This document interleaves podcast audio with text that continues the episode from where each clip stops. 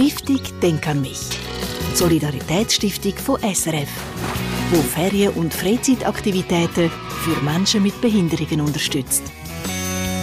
Mit dem Surfbrett auf der Welle reiten. Eine beliebte Sportart, auch bei vielen Schweizerinnen und Schweizer. Surfen ist ja mehr und mehr im Trend. Laut dem Schweizerischen Surfverband gibt es mittlerweile rund 40.000 Surfbegeisterte, die diese Freizeitaktivität ausüben, sechs am Meer oder an den zahlreichen Seen in der Schweiz. Wer will lernen surfen, der kann sich für einen Kurs anmelden. Für Gehörlose Menschen und Menschen mit einer Hörbehinderung ist das aber nicht so einfach. Sie sind darauf angewiesen, dass Surflehrerinnen die Gebärdensprache beherrschen. Und viel können das nicht. Und auch darum hat der 27-jährige Surflehrer, der Simon Plachzig, ein Studium als Gebärdensprach Dolmetscher angefangen und die Surfschule Visual Surf gegründet. Die Stiftung Denk an mich unterstützt das Projekt dank ihren Spenden und Legat. Und Pascal Volke, die ist in die Welt vom Surfen eingetaucht. bushy, bushy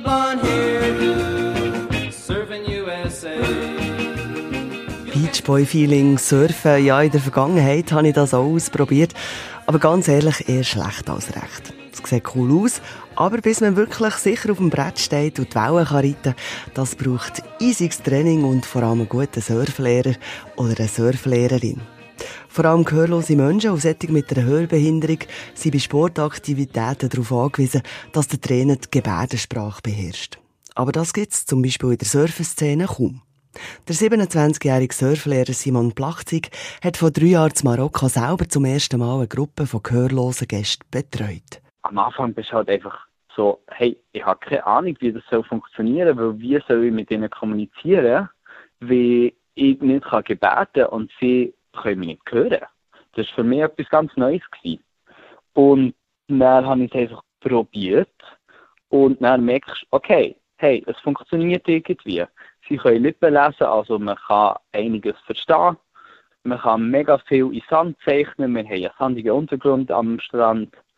Äh, man kann super gut vorzeigen. Generell im Sportbereich kannst du sehr gut machen mit Vorzeigen. Und das hat dann wunderbar funktioniert. Ja, und dann hat er halt improvisiert. Beim Surfen am Anfang geht es ja vor allem, okay, zum einen wie kann ich eine Welle verwutschen, das heißt, wie muss ich effektiv paddeln und wenn ich sie näher verwutscht habe, wie kann ich aufstehen. Also es geht ganz viel um Technik, Körpertechnik, wie kann ich meinen Körper bewegen und so einsetzen, dass das wirklich funktioniert. Und diese Technik, das lehren sie genauso wie Hörende, durch das Schauen. Und Gehörlose sind aber sehr visuell orientiert und können Sachen, die visuell geschehen, sehr, sehr gut und schnell wahrnehmen, verstehen und direkt umsetzen. Nur ab den Lippen lesen und in Sand malen, das war ihm aber zu wenig. Der Simon hat daraufhin ein Studium als Gebärdensprachdolmetscher in Angriff genommen. Ja, dann ist Corona gekommen und natürlich konnte ich dann nicht arbeiten als Surflehrer, weil der Tourismus komplett ist eingebrochen. Dann bin ich auch zurück in die Schweiz und habe dann nicht wirklich etwas zu tun gehabt. Und meine Mami hat dann gesagt, hey, Simon, schau doch mal, dass du etwas Vernünftiges machst und nicht nur eine Surflehrerschaft bist. Und dann habe ich mir ein bisschen überlegt und bin ein bisschen im Internet am Umsuchen und dann ist mir die Erfahrung mit Gebärdensprache wieder eingefallen und habe auch ein bisschen überlegt, wo man das so lernen kann. Und bin dann eben effektiv auf diesen Studiengang gestoßen. Und so ist der Verein Visual Surf entstanden, wo Surfkurse anbietet für gehörlose Menschen und Menschen mit einer Hörbehinderung. Vor allem bei den jungen Leuten, Gehörlose machen extrem viel, extrem gern Sport. Und das ist eine super Möglichkeit. Weil Surfen ist so ein toller Sport. Es ist ein Trendsport in der Schweiz, der mega boomt. Aber wir haben 40.000 Surfer in der Schweiz. Und das zusammenzuführen hat einfach gepasst, habe ich mir gedacht. Für Simon ist es wichtig, vor allem in der Surfwelt ein Zeichen zu setzen, wo es noch viel zu viele Barrieren gibt. Ich finde es auch wichtig, dass es das gibt, weil für Gehörlose ist der Zugang momentan zu diesem Sport noch relativ schwierig. Man braucht halt immer irgendwie eine dolmetschende Person, die dabei ist.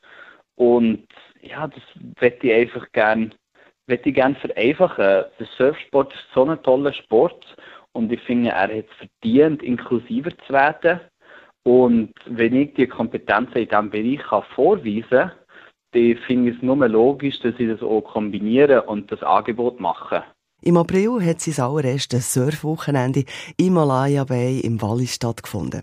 Das ist ein künstliches Surfbecken mit richtigen Wellen, wo man super üben kann. Sieben Jugendliche haben zuerst mal teilgenommen. Wir haben es mega, mega gut gehabt.